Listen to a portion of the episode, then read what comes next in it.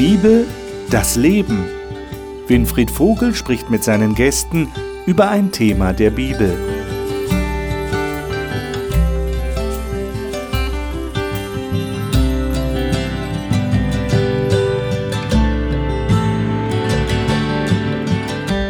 Willkommen in der Talkrunde über die Bibel hier im Studio des Hope Channel. Schön, dass Sie dabei sind. Ich freue mich, dass wir über ein Thema reden, das eigentlich ein ganz praktisches Thema ist. Wir haben das jetzt schon seit einigen Wochen. In christlichen Kreisen nennt man das Haushalterschaft. Die Bibel spricht auch an etlichen Stellen davon, dass wir Verwalter sind. Wir verwalten etwas, das uns anvertraut worden ist. Und letzte Woche haben wir darüber gesprochen, dass wir Verantwortung übernehmen. Und wir haben so ein bisschen versucht, eine Stellenbeschreibung in der Bibel zu erkennen für Leute, die das Anvertraute, was sie bekommen haben, auch richtig und gut verwalten.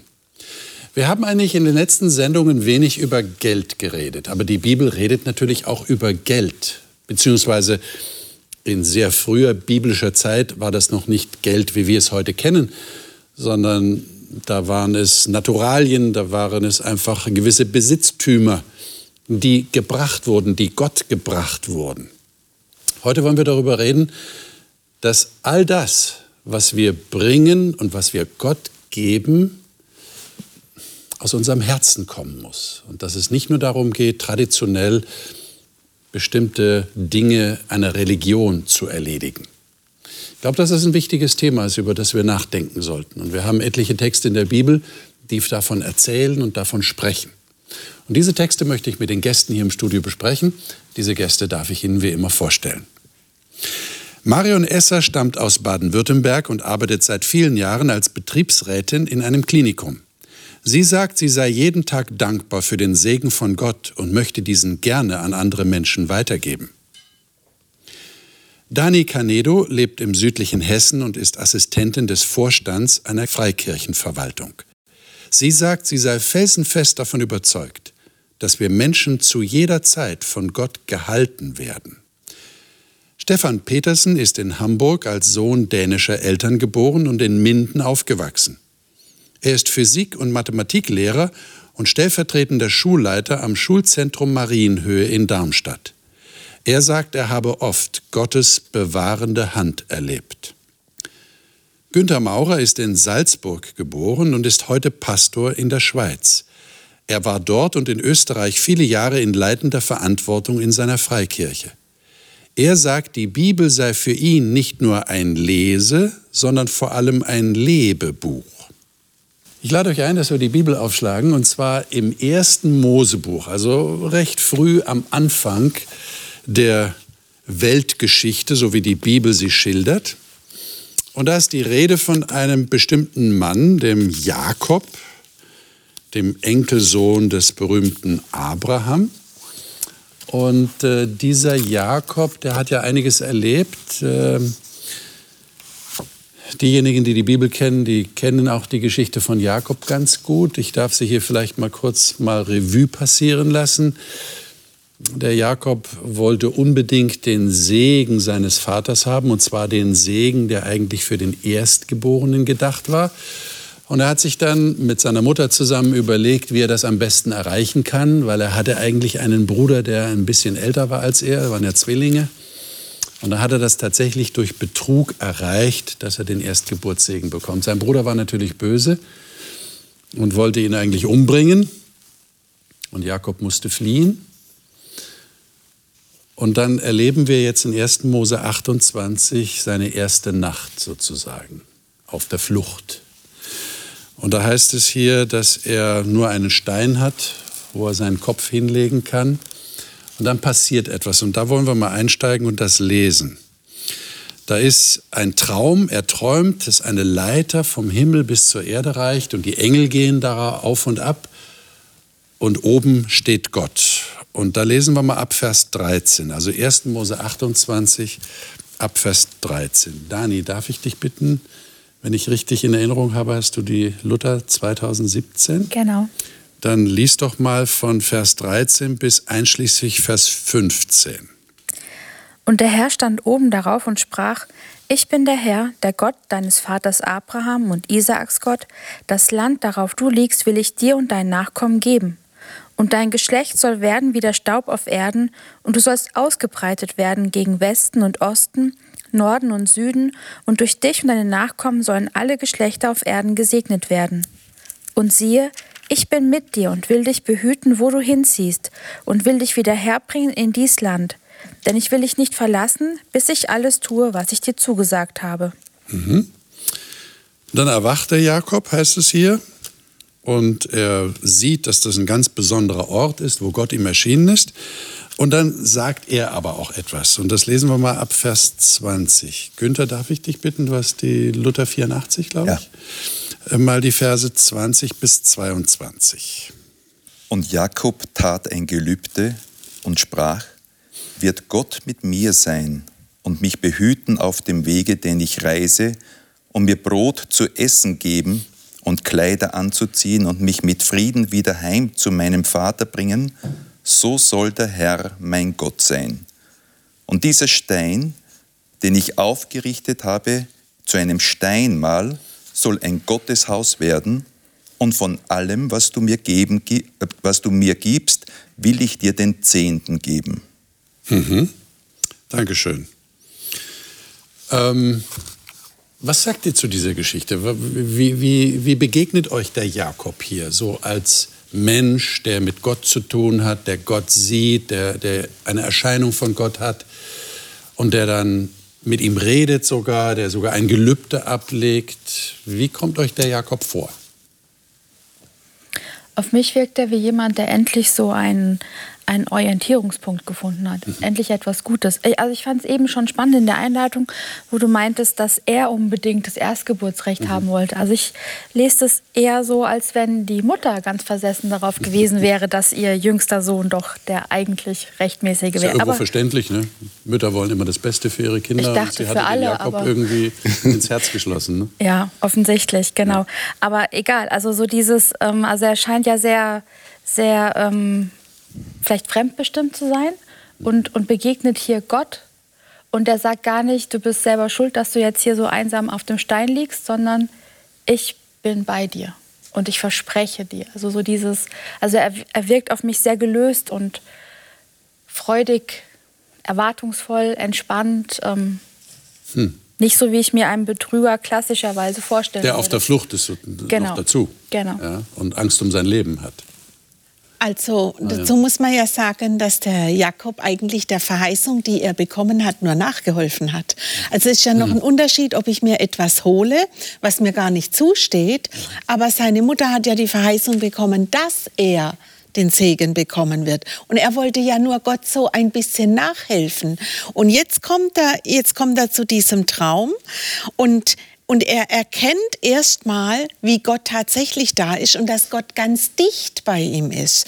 Das ist ja schon, ähm, ich denke, das würden wir uns ja manches Mal wünschen in unserem Leben, dass äh, wir uns hinlegen und wir haben so einen Traum und wir sehen auf einmal, wie Gott uns begegnet. Und das ist das, was Jakob hier erlebt. Und interessanterweise geht er dann aber noch weiter und er setzt ja noch mal ein drauf und er sagt, wenn du mir hilfst dann gebe ich dir. Also ist ja schon interessant, dass er jetzt nicht, Jakob könnte ja jetzt auch sagen, Menschenskinder, jetzt bin ich dir begegnet. Ich verspreche dir von allem, was, was ich bekomme, bekommst du. Er sagt aber, wenn du mir hilfst. Also er geht schon ein Stück weit den Weg weiter, den er schon gegangen ist. Es ist überhaupt erstaunlich, dass er so mit Gott redet. Äh, man würde vielleicht erwarten wollen, dass er ganz klein mit Hut ist und sagt also, jetzt bin ich Gott begegnet und er hat mich entlarvt als der, der ich eigentlich bin. Irgendwie, irgendwie empfinde also, ja.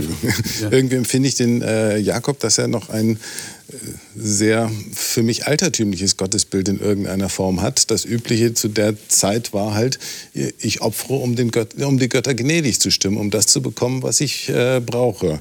So, und jetzt kriegt er von Gott versprochen, äh, du kriegst jetzt alles. Und dann sagt er, okay, dann muss ich ja wohl opfern dafür, damit es funktioniert. So kommt er mir in irgendeiner Weise vor. Okay. Also mich spricht diese Geschichte ganz besonders irgendwie an. Also es ist so viel Bewegung drinnen. Mhm. Äh, Bewegung zuerst die Flucht und er hat nicht mehr viel vorzuweisen. Das, was er hat, ist überschaubar. Und plötzlich kommt eine Bewegung von Gott her auf ihn zu, da mittendrin in einer ausweglosen Situation. Und ich habe eher den Eindruck, was er da von Gott vernimmt, das erfüllt ihn so, und er kann es gar nicht glauben. Wenn das wirklich so ist, dann, du bist mein Gott.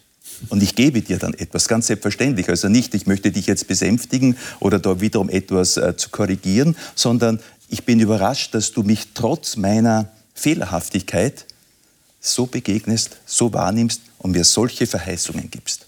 Ich bin platt.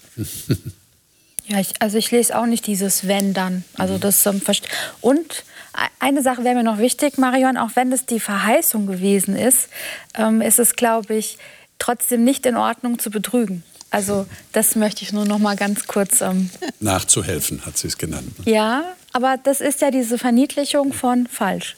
Das ähm, Okay. Falsch ist falsch. Also, da, da, also ich glaube nicht, dass Gott ihm jetzt da so positiv begegnet, weil er ja nur Gott unterstützen wollte. Das, das möchte ich halt damit sagen. Also das, wenn die Verheißung von Gott gegeben wird, dann vertraut der Mensch auch darauf, dass sie auch erfüllt wird. Und, und es ist nicht seine Aufgabe, dafür zu sorgen, dass sie erfüllt wird. Aber wie, wie lest ihr dann den Vers 20? Äh, sein Gelübde. Äh, es scheint ja doch so, so eine Art Handel zu sein, oder ist das falsch ausgedrückt? Äh, Gott hat ihm gerade gesagt, was er alles für ihn tun wird. Also Gott ist eigentlich in Vorlage getreten.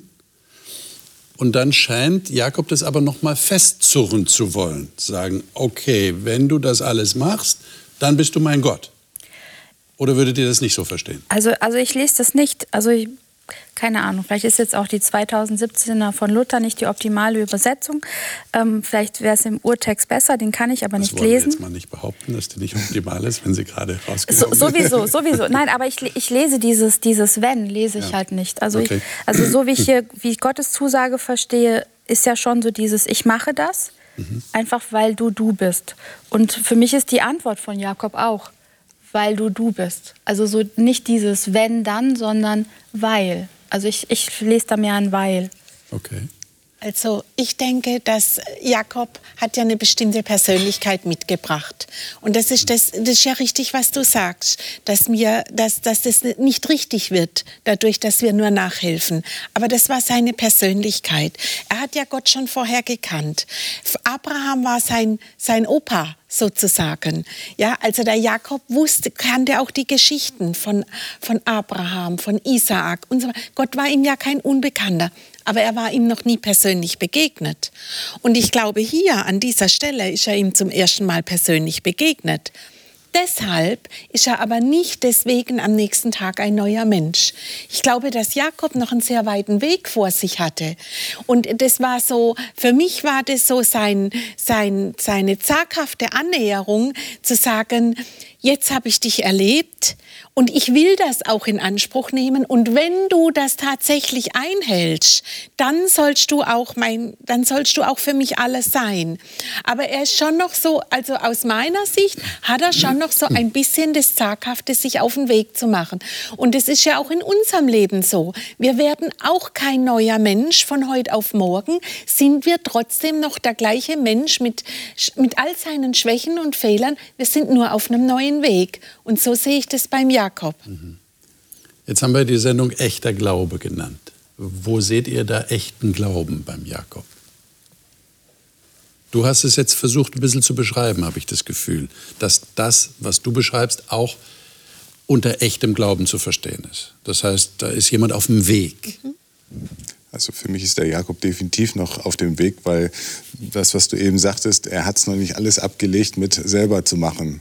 Weil auch in seiner weiteren Geschichte, wenn es darum geht, seine Herden zu vermehren, Gott hat ihm hier versprochen, dass es gut werden wird. Und trotzdem versucht er irgendwelche merkwürdigen Manipulationen, äh, um sich an der Herde äh, zu näher zu bereichern oder zumindest, dass die Herde größer wird, was auch in der späteren Verlauf für mich so eine gewisse Mischung aus, ich möchte Gottes Segen haben, aber ich tue Dinge, damit Gott mich segnen kann. Also so erlebe ich ihn nach wie vor, dass er nicht einfach sich zurücklehnt und sagt, danke Gott, dass du es gemacht hast, sondern ich glaube, ich muss was tun, damit du machst. Hm.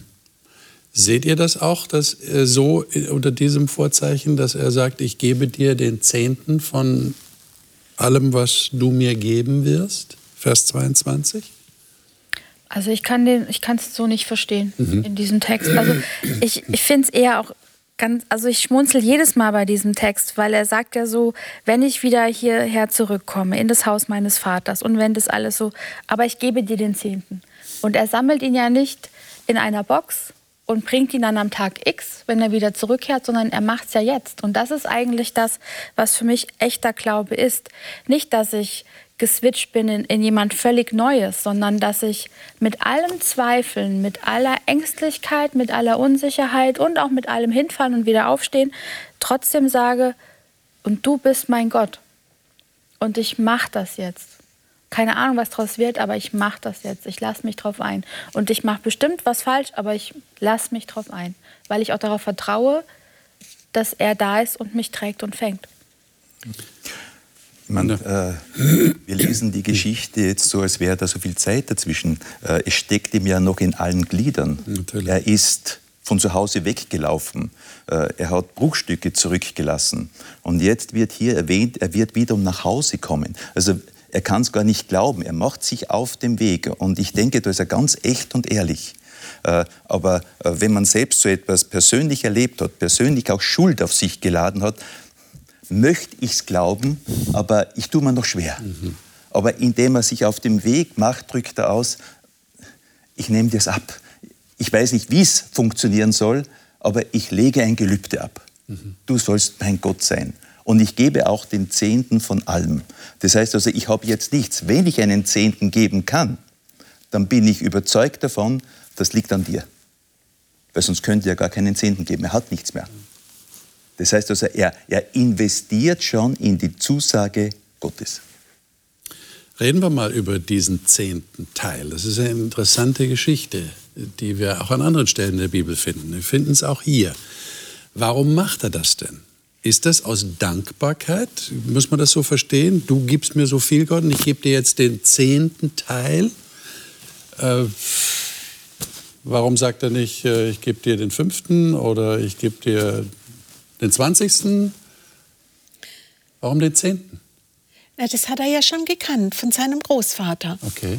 Also schon der Abraham, das gibt ja die Geschichte vom Abraham, der den Zehnten an Melchisedek gegeben hat. Und deswegen denke ich, also wir haben den Zehnten ja in dieser Zeit noch nicht oft erwähnt. Er kam ja erst später als Gebot. Aber in dieser Zeit gab es schon die ein oder andere Geschichte, wo wir sehen können, es muss eine bestimmte Bedeutung gehabt haben. Denn wofür, wo, woher hat Abraham gewusst, dass er Melchisedek den Zehnten gibt? Also da muss es schon eine Geschichte zwischen Gott und Menschen gegeben haben. Und ich denke, dass der Jakob das wusste von seinem Großvater und auch daher wusste, dass wenn ich Dank, Gott Dankbarkeit zeigen möchte, dann gebe ich einen zehnten Teil. Äh, ich finde das ja überhaupt einen interessanten Gedanken, dass, dass ich als Mensch Gott etwas gebe. Was haltet ihr denn davon? Ich meine, ist das nicht eher so, dass Gott äh, gibt? Er ist doch der Geber aller guten Gabe, sagt die Bibel. Und jetzt soll ich was zurückgeben? Wie, wie, wie versteht ihr das? Für mich ist es so die Erinnerung daran, dass es uns nicht wirklich alles gehört. Dass wir hier und da auch mal Bescheidenheit üben, vielleicht an ein paar Stellen aber auch merken, äh, man wird nicht ärmer vom Geben. Hm. Habt ihr das festgestellt? Das ist ein wichtiger Satz, der gerade gefallen ist. Habt ihr das gehört? Ärmer, ja. Man wird nicht ärmer vom Geben. Ja. Wie, wie, geht denn das? Das müsst ihr mir jetzt erklären. Also nach meiner mathematischen Logik wäre das, äh, geht das nicht. Wenn ich was weggebe, habe ich doch weniger, oder? Ich meine, der, der Jakob hat dann mehr gehabt, obwohl er den zehnten Teil gegeben hat? Naja, das kommt ja später in der Bibel. In der Bibel wird ja eins, der, der, der Zehnte ist ja eins der wenigen Gebote, wo Gott wirklich sagt, prüft mich. Mhm. Wenn ihr mir treu seid, dann werde ich meinen Segen über euch ausschütten. Mhm. Und, und er sagt sogar, prüft mich an dieser Stelle, prüft mich, ob das wirklich stimmt. Und ich bin der felsenfesten Überzeugung, das kann man in seinem Leben auch erleben. Also ich für mich kann sagen, es ist mir früher vielleicht auch nicht, als junger Mensch ist mir es auch nicht immer einfach gefallen, den Zehnten zu geben. Aber ich kann heute sagen, wenn ich den Zehnten treu gebe, merke ich auch, dass Gott für mich sorgt. Mir mangelt es an nichts. Ich habe noch nie einen Mangel gehabt. Und ich muss wirklich sagen, es gab auch in meinem Leben Zeiten, wo ich gedacht habe, stellst du die Überweisung jetzt aus? Stellst du den Scheck jetzt aus? Man hat gesehen, was die Kinder brauchen. Man hat gesehen und hat gedacht, oh Mensch, wenn ich das Geld jetzt hätte, dann könnte ich in Urlaub fahren. Aber ich habe die Erfahrung gemacht, wenn ich den Zehnten gebe, es kommt reich zurück. Also jetzt wissen wir, dass das nicht nur eine alte Geschichte ist im Alten Testament, sondern ihr macht es auch. Ja. Und es funktioniert. Jetzt stelle ich mir ja die Frage, warum, warum will Gott das so haben? Ich meine, er, ähm, wir geben ihm was zurück und dann segnet er umso mehr. Äh, nach meiner rudimentären menschlichen Logik könnte man doch sagen, er, er kann mir das doch gleich geben. Wenn er mir das sowieso geben will, warum muss ich ihm erst was abgeben und er segnet mich dann noch mehr? Was macht das für einen Sinn? Also, also, ich, äh, also es wird ja ganz oft auch zitiert mit diesem prüft mich, macht's doch und ja. prüft mich. Ähm, ist für eine, in einer Phase des Lebens sicherlich auch ähm, angemessen und angebracht. Aber wenn ich so über mein Zehntenverständnis heute nachdenke, dann, ähm, also zum einen, also ich habe ja von Gott alles bekommen. Also, oder er hat ja den Menschen die ganze Erde überlassen. Von daher ist es ja eigentlich das Natürlichste der Welt, dass er auch was dafür zurückbekommt. Und, ähm, und also wenn, wenn für mich Zehnten zu geben nur die Motivation wäre, dass ich dann auch gesegnet werden möchte, das wäre mir einfach zu wenig. Also dann müsste ich mich selber fragen, warum tue ich das denn? Also da, dann, dann wäre es für mich eigentlich noch mehr als bei Jakob so ein, so ein Wenn dann. Genau. Ein genau. Und, und ich denke halt, ähm, Gott möchte ja auch in, also ich glaube, er möchte ganz an meinem Leben teilhaben. Und hm. dazu gehört eben auch daran teilzuhaben, an dem, was ich, was ich habe und ihm davon zurückzugeben. Und zwar nicht nur das, was übrig ist, sondern das Erste und das Beste. Das, ähm aber wenn jetzt einer kommt und sagt, ja, aber Dani, äh, mein, das hast du doch alles hart erarbeitet. Ich meine, das ist doch deine Hände oder deines Kopfes Arbeit, was du da leistest. So wie beim Jakob, der musste auch aufs Feld gehen oder äh, seine Schafherden oder was auch immer, seine Erträge, die musste er erstmal erarbeiten. Und davon will Gott was zurückhaben. Das ist doch eigentlich meins. Das habe ich mir doch erarbeitet. Ja, aber er schenkt mir das Leben. Dass Aha. ich überhaupt aufstehen kann, dass ich überhaupt denken kann und arbeiten kann. Dass du überhaupt arbeiten kannst. Ja, das schenkt er und mir. damit drückst du deine Dankbarkeit dafür aus. Also ich weiß gar nicht, also Dank wäre für mich vielleicht nochmal eine andere Note, aber es ist, es ist einfach dieses, er möchte den zehnten Teil und natürlich bekommt er den zehnten Teil. Und das ist ja noch viel zu wenig eigentlich. Hm.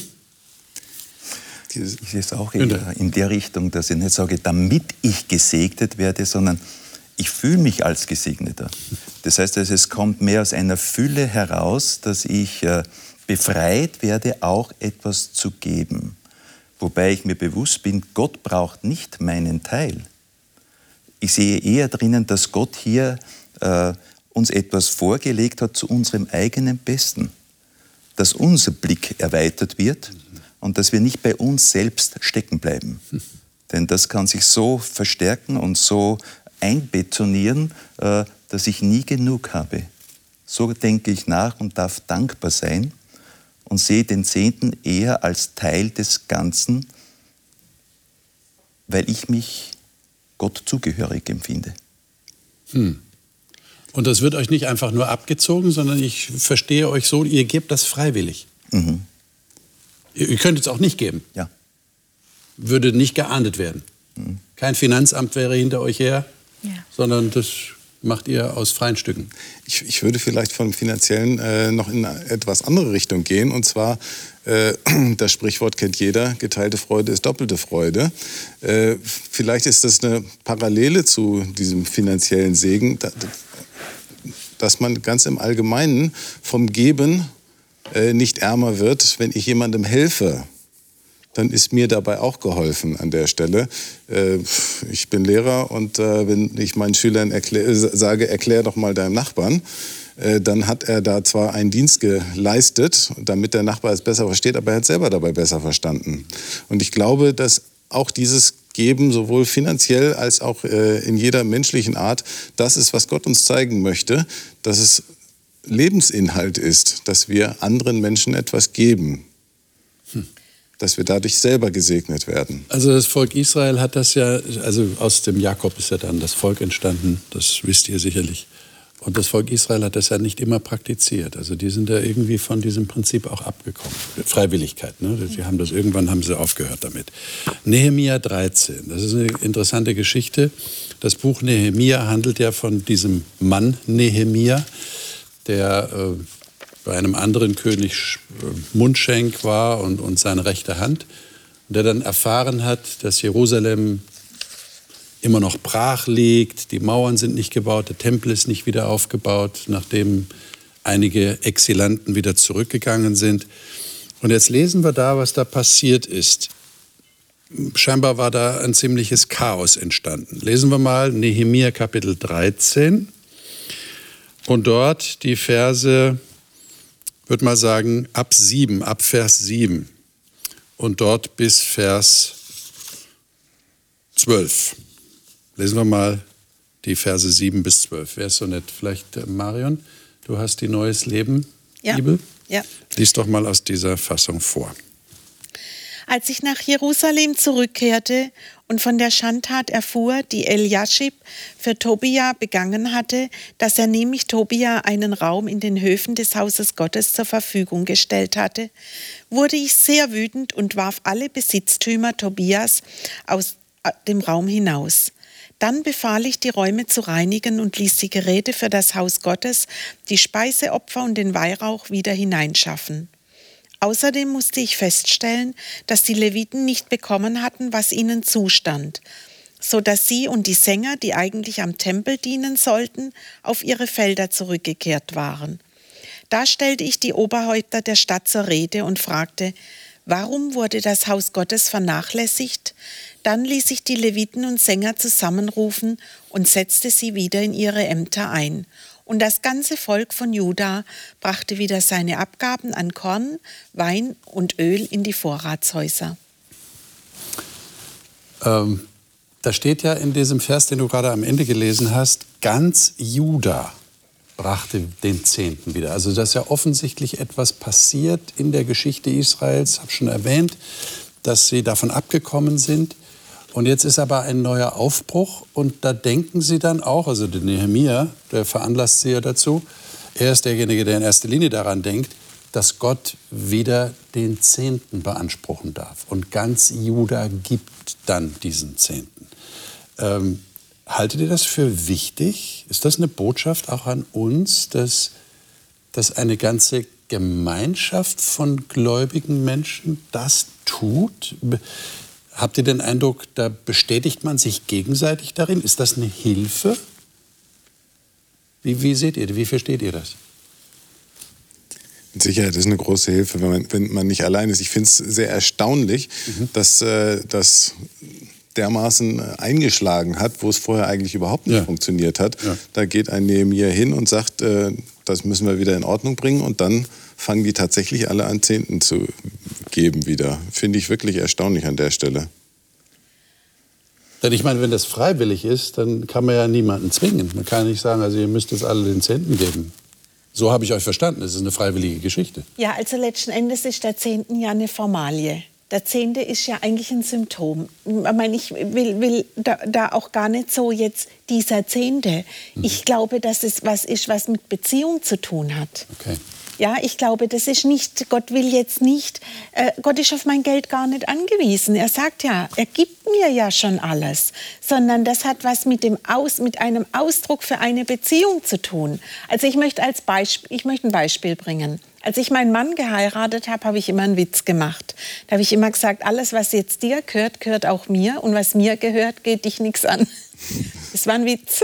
Aber wenn ich so eine Beziehung leben würde, dann wissen wir alle, wo so eine Beziehung enden würde. Ja, also eine Beziehung lebt von Nehmen und Geben. Und Gott möchte mir eigentlich sagen, wenn die Beziehung bei uns auch aus Nehmen und Geben besteht, dann lebt auch unsere Beziehung. Und er hat hier was gegeben, wo ich es zum Ausdruck bringen kann. Und das ist auch irgendwie ein, ein, hat ein pädagogisches Motiv, das höre ich so raus bei dir. Weil du hast gerade gesagt, er braucht es eigentlich nicht. Nee. Also unter Menschen würden wir sagen, wenn du es nicht brauchst, dann behalte ich es. Versteht ihr? Ja. Aber, aber Gott will offensichtlich, dass ich da etwas abgebe. Mhm. aus pädagogischen Gründen? Günther, was meinst du? Ähm, ich denke schon, dass es auch wichtig ist, welche Bedeutung hat eigentlich dieser Teil dabei. Denn wenn ich diese Geschichte so auf mich einwirken lasse, da kommt der Nehemia zurück, da ist in der Zwischenzeit etwas geschehen und er beobachtet etwas zum Nachteil des ganzen Volkes. Das Haus Gottes ist vernachlässigt worden, so steht da. Das heißt also, das, was zum Besten für die Menschen eigentlich gedacht wäre, dessen haben sie sich selbst beraubt und plötzlich ist in diesem Raum, der normalerweise gefüllt sein sollte zu ihrem eigenen Besten, ein Leerraum entstanden. Und ein Leerraum ruft nach etwas Neuem. Und plötzlich sitzt der Tobia drinnen mit seinem Hausrat. Hausrat. Und der Nehemiah sagt, stopp, so nicht weiter. Äh, wir machen etwas ganz Besonderes, Wertvolles damit kaputt.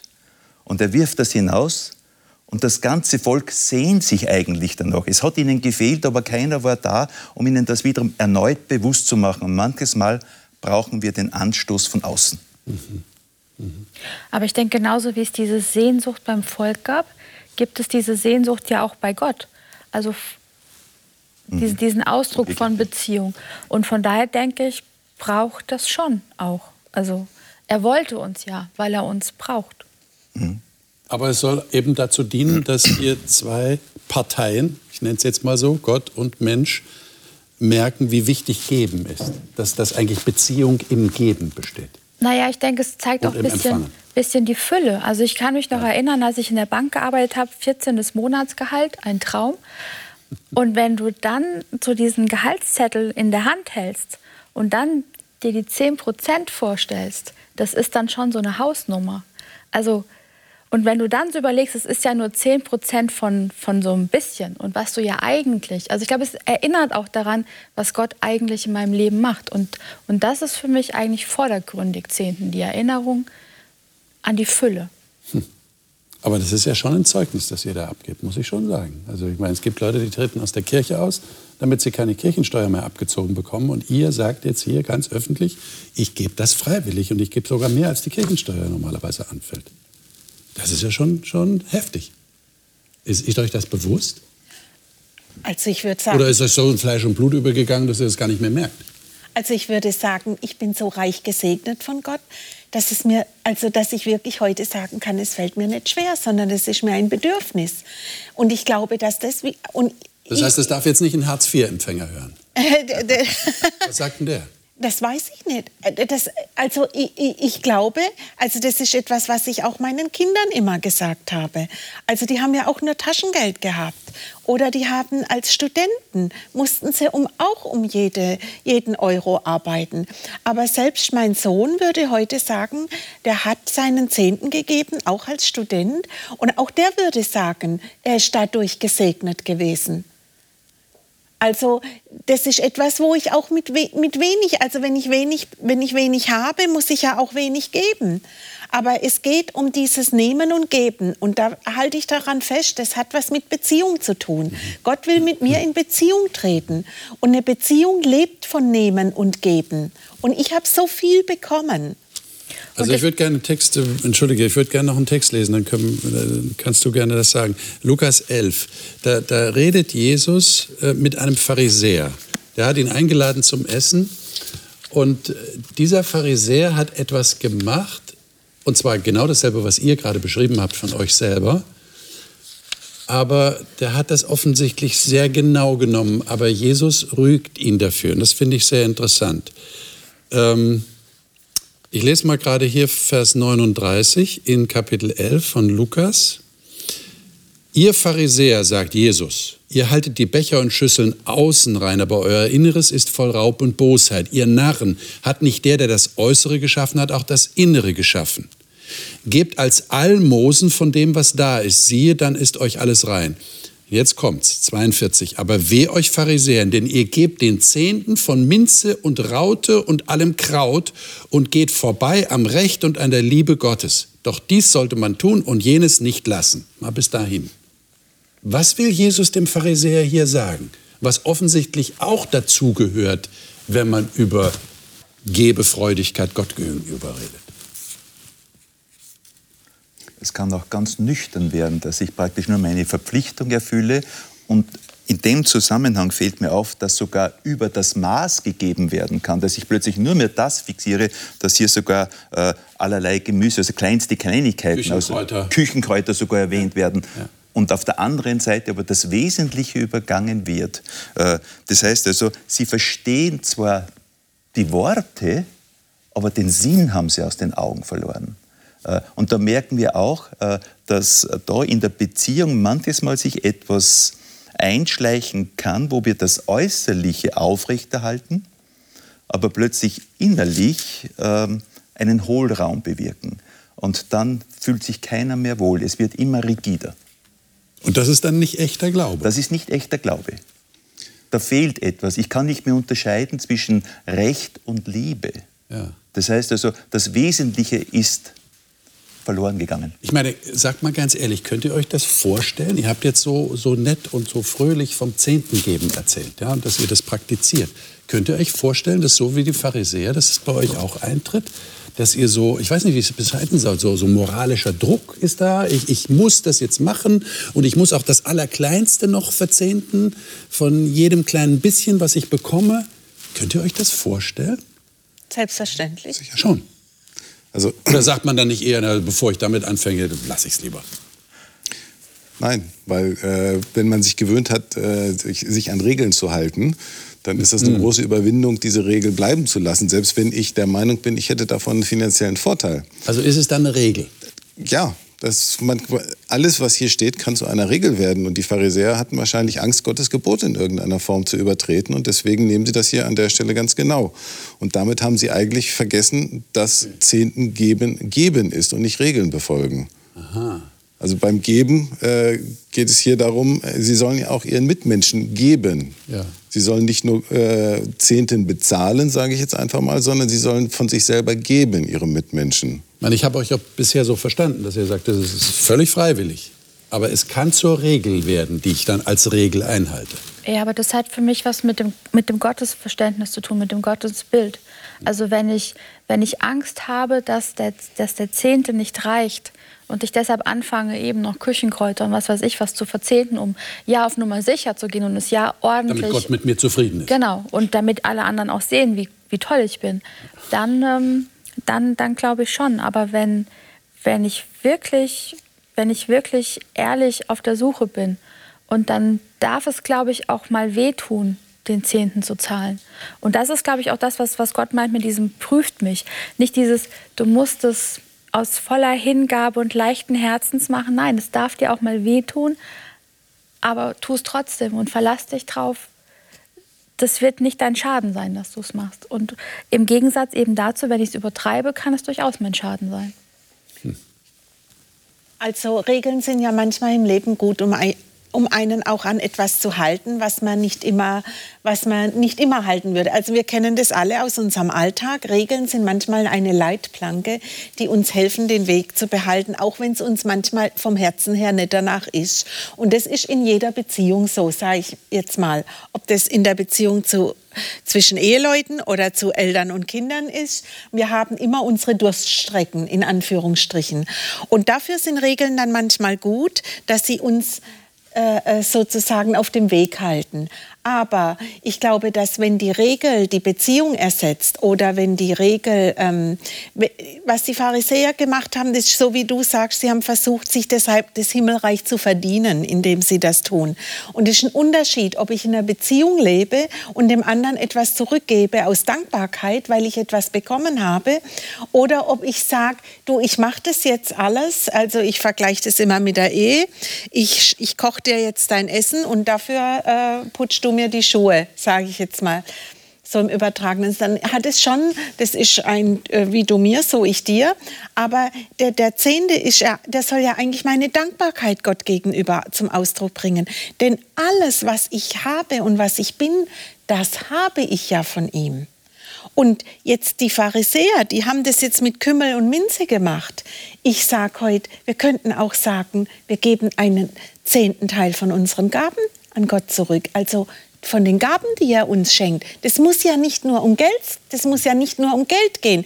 Wir reden jetzt nur über, über den Euro quasi, den ich gebe, aber ich kann Gott einen zehnten Teil meiner Zeit schenken. Ich kann ihm einen zehnten Teil meiner Fähigkeiten schenken, um zu sagen, du hast mir das alles gegeben, ich möchte auch was für dich tun. Aber die Frage ist, die dahinter steckt, tue ich das, damit ich den Himmel bekomme, oder tue ich das, weil ich Gott liebe und weil ich dankbar bin? Jetzt sind wir schon fast am Ende unserer Sendezeit angelangt, aber die eine Frage hätte ich schon noch. Ähm, wie kämpft ihr denn dagegen an? Du hast es vorhin kurz erwähnt, so wie die Pharisäer es nach außen sichtbar werden zu lassen, was man da tut. Also ich denke zum Beispiel an diese Spendengalas, die es auch im Fernsehen gibt. Den Leuten ist das schon wichtig, dass das so durchläuft, ne? wie viel sie gespendet haben. Und da wird der Name genannt und von den Prominenten sowieso, wie viel Hunderttausende sie jetzt gegeben haben und für den guten Zweck gespendet haben. Wie kämpft ihr in eurem Leben dagegen an, das nicht so an die große Glocke zu hängen, sondern einfach zu geben und zu sagen, ich gebe aus Dankbarkeit, wie du sagst? Kurze Antwort. Ich glaube, ich, ich weiß nicht, ich hoffe, ich mache es einfach. Also ähm, ich, ich denke halt nicht lang drüber nach. Also ich reagiere halt auf die Situation und finde eine Lösung. Und das ist dann so dieses. Und es muss nicht unbedingt jemand wissen, dass du da gut unterwegs bist und gebefreudig bist. Nee, ist eher komisch. Eigentlich. Wäre eher, eher komisch. Ja, ja. Also ich würde gerne in anderen Sachen gesehen werden, aber nicht in dem Punkt. Liebe Zuschauer, wie geht's Ihnen? Wir steigen jetzt einfach aus dem Gespräch hier aus. Wir werden das nächste Mal fortsetzen. Da geht es dann darum, ein zehnter Teil für Gott. Wir bleiben also noch bei der Thematik. Aber ich hoffe, Sie haben das irgendwie rausgehört, äh, was meine Gäste hier geäußert haben, dass es um eine Beziehung geht. Deshalb auch der Titel dieser Sendung, echter Glaube. Es geht darum, nicht nur eine Regel zu befolgen, weil man eingesehen hat, Gott will das so, sondern dieses Anerkennen dessen, was er gegeben hat. Er hat uns so viel gegeben und wir geben ihm etwas wieder, damit er seine Sache auf dieser Erde gestalten und voranbringen kann. Und wir selber, wir haben einen Vorteil sogar davon. Nicht aus Berechnung, sondern weil Gott uns das versprochen hat und weil er gerne gibt. Also wir reden über über Glauben und wie der sich ganz konkret auch in einer, einer Großzügigkeit, in einer Gebefreudigkeit zeigt. Ich denke, es ist wichtig, dass wir ganz innen drin darüber nachdenken, weil aus dem Herzen heraus soll es ja kommen. Ich wünsche Ihnen alles Gute, bis zum nächsten Mal. Auf jeden Fall sollten Sie bei der nächsten Sendung wieder dabei sein, denn das ist eigentlich ein, ein Nachfolgegespräch zu dem, was wir jetzt gerade hier unterbrochen haben.